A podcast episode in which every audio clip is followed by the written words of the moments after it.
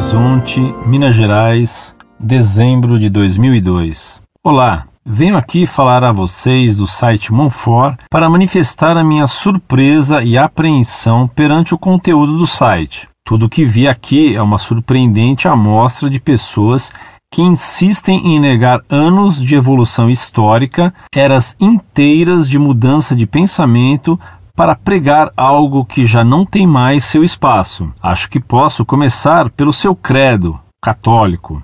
O que você crê é real? Como pode afirmar isso? Como pode dizer que existe um Deus ou existiu um Jesus? Descartes, um grande filósofo, meditou muito sobre o assunto. Chegou à conclusão de que apenas a própria existência é 100% garantida. O tão usado penso, logo existo. Essa afirmativa é válida por si mesma, pois não há como pensar sem existir. Se é possível pensar, então se existe. Essa constatação é inegável. Afora isso, tudo o que resta é questionável. Quando a Bíblia, como livro sagrado do cristianismo, afirma que algo é verdadeiro, sua afirmação é tão certa quanto a de qualquer outro livro ou religião. Muitas religiões têm deuses que se afirmam os únicos e filhos de deuses que vêm à Terra, e o que torna o catolicismo mais real que os outros. A forma imperativa pela qual este site mostra sua informação não condiz com a condição de hipótese que esta informação se classifica. Alguns dirão que se trata de uma questão de sentimento, que eles sentem ser o credo católico o certo. Pois sim, todas as religiões têm quem as trate como as certas, o que faz com que o catolicismo seja a religião do Deus real e as outras todas obras do demônio ou de pessoas enganadas. Nada, absolutamente nada. A lógica nos leva a crer que o que é melhor simultaneamente para o coletivo e para o individual é o ideal para todos. Isso sem levar em conta as hipóteses religiosas. Portanto, o sexo, por exemplo, é algo bom, pois traz prazer e bem-estar geral. Não há motivos para proibi-lo ou impedi-lo. A agressão peca contra ambos os tipos de bem-estar. Portanto, nada mais lógico que abolir as agressões para melhor viver. A isso chamamos pacifismo. Mas, ora, vi este site criticar severamente o pacifismo. Veja este trecho extraído da resposta a uma carta enviada ao site.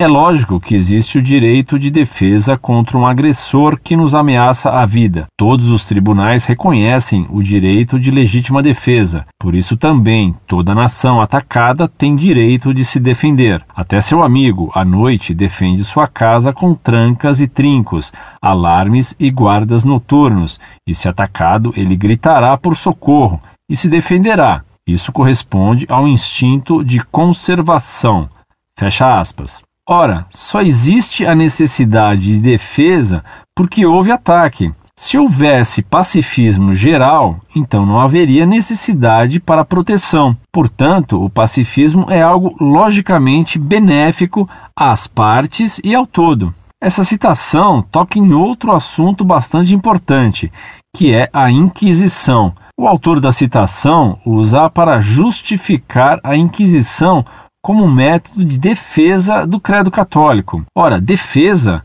a Inquisição não se tratou de uma defesa, foi um ataque duro, agressivo e assassino a outras crenças. A Inquisição matava quem considerava fora de seus padrões, os hereges, uma hipótese que, através da força, queria se impor aos outros. Deplorável que alguém defenda esse acontecimento. Eu, sinceramente, aguardo a resposta a meus questionamentos Lamento que não poderei responder à sua resposta, mas espero que não haja distorções de minhas palavras, coisa que eu tanto vi em outros casos ocorrer. Com respeito.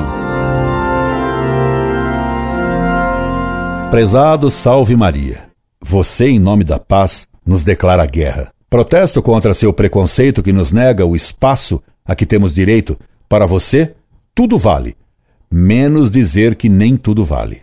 Você é extremamente contraditório. E você nos fala em nome da Inquisição moderna, e em nome dela, da paz e da evolução, quer nos fazer guerra, quer nos excomungar, proibindo-nos de defender o que pensamos. Você pretende defender a liberdade de opinião, negando-nos a nossa liberdade de pensar, de raciocinar e de dar opinião.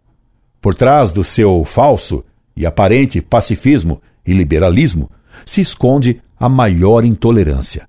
Você, em nome da liberdade, instituiria o terror. Ai de nós da Montfort, se você um dia tivesse o poder nas mãos.